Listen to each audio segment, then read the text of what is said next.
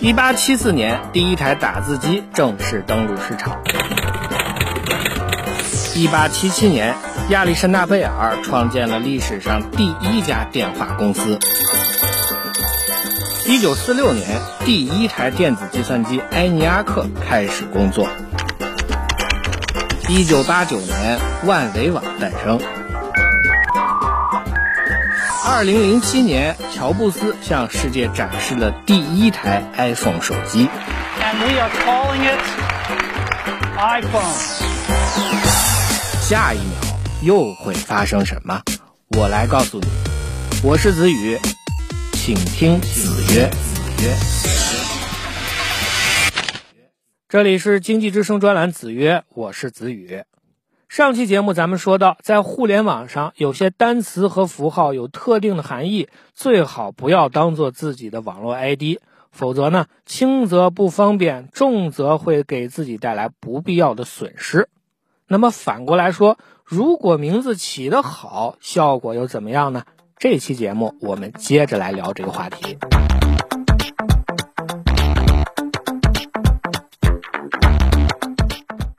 传统来讲，每款软件都会有版本号，比方说一点零、二点五、三点四 build 二零五二之类的，这些都是版本号。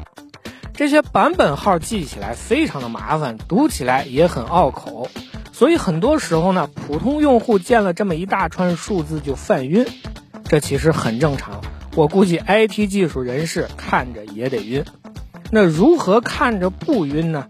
逐渐的，业界就有了一个办法，那就是用一系列的代号来给软件的版本命名。在这些有代号的软件版本当中，跟很多人日常使用有关的，要算是安卓系统的代号。安卓目前毫无疑问是市场份额最大的移动操作系统。很有意思的是，从1.5版开始，安卓的每个大版本更新都会用一个甜点的名字来命名。比方说，安卓的8.0就叫做奥利奥，7.0叫做牛轧糖。除此之外，像棒棒糖、姜饼、冰淇淋、泡芙，这都是安卓系统的版本代称。所以呢，我这么把安卓系统的名字梳理完之后，第一个直接的感受就是，感觉嘴好馋啊。不过这么一来，安卓的版本名倒真的是记得更牢了。所以你看，名字起得好，用户忘不了啊。其实会起名字的开发商还有很多，我比较推崇的是 Linux 的发行版乌班图。作为目前受众群体最大的 Linux 系统，乌班图的命名规则比较复杂，而且也很有趣。比方说，今年四月发行的版本叫做 Hirsute Hippo 多毛的河马，而二零年十月发行的版本叫做 Groovy Gorilla 时髦大猩猩。此外，像什么仿生海狸、量子格查尔鸟、星际墨鱼这些奇奇怪怪的名字都曾经出现过。这些奇怪的名字是怎么来的呢？其实啊，这还是用户社区投票的结果。按照乌班图的命名规则，每一个发行版都会采用一个形容词加一个动物名字的方式来命名，而且这两个英文单词的首字母是一样的，会按照二十六个字母的顺序依次来排列。而具体选哪两个词，就要看这次用户们在官方论坛里提出了哪些精巧独特的提案。得票最高的那个名字，就会被开发者选为新版本的名称。所以呢，回看乌班图的发行版名称，我们就可以发现一个非常偏门的词汇表。说起来，这也是极客那种古怪幽默感的具体体现。不过呢。这么费脑筋的起名方式还是有点太复杂了。这些年新崛起的 Linux 发行版 Linux Mint 则选择了一个让人更好记的方式，这就是用女性的名字来命名。比方说 Barbara、Selina、Sonia、Tina，这些以 A 这个音结尾的女性名称充满了温柔的气氛，所以我觉得呢，应该是比乌班图那些奇奇怪怪的动物更加容易记。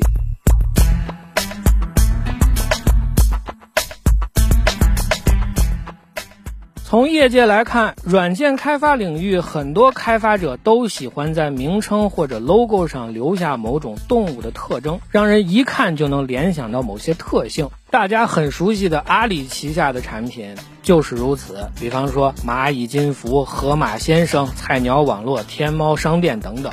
这么一番命名，也让阿里有了个外号，叫阿里动物园。如此命名也算是别有风味。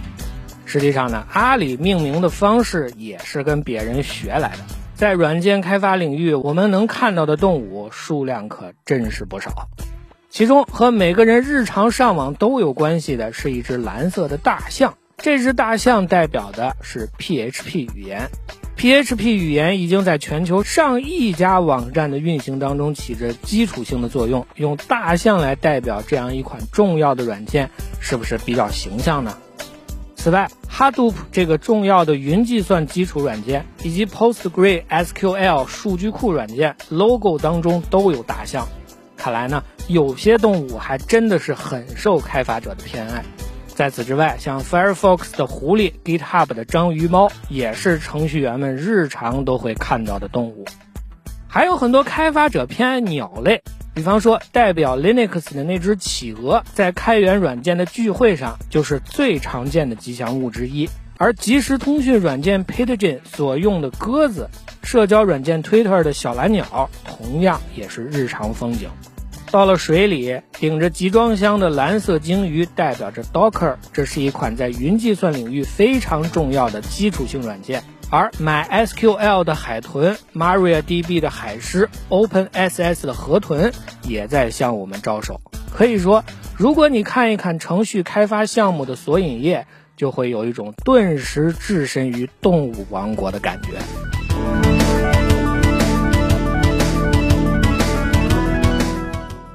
所谓名正而言顺，有个好名字其实很重要。从品牌推广的角度来说，有一个朗朗上口的好名字，就能第一时间让用户记住，品牌营销推广就能多一分保障，而这也意味着真金白银的营收。从软件开发的层面而言呢，版本号、软件名称终归是刻板的、抽象的，就算是极客怪咖，每天面对这些枯燥的词汇，也难免有点审美疲劳。有了一个看得见、摸得着的名字，有了具体的形象，冰冷单调的软件也就有了某种温度。我们来想想看啊，如果程序员们看着办公室里摆满了各种和开发项目相关的吉祥物，各种毛茸茸的动物玩偶，那忙碌单调的工作时间也会不会多了一份轻松的气氛呢？这里是子曰你耳边的 IT 技术进化史，我是子宇，咱们下期再见。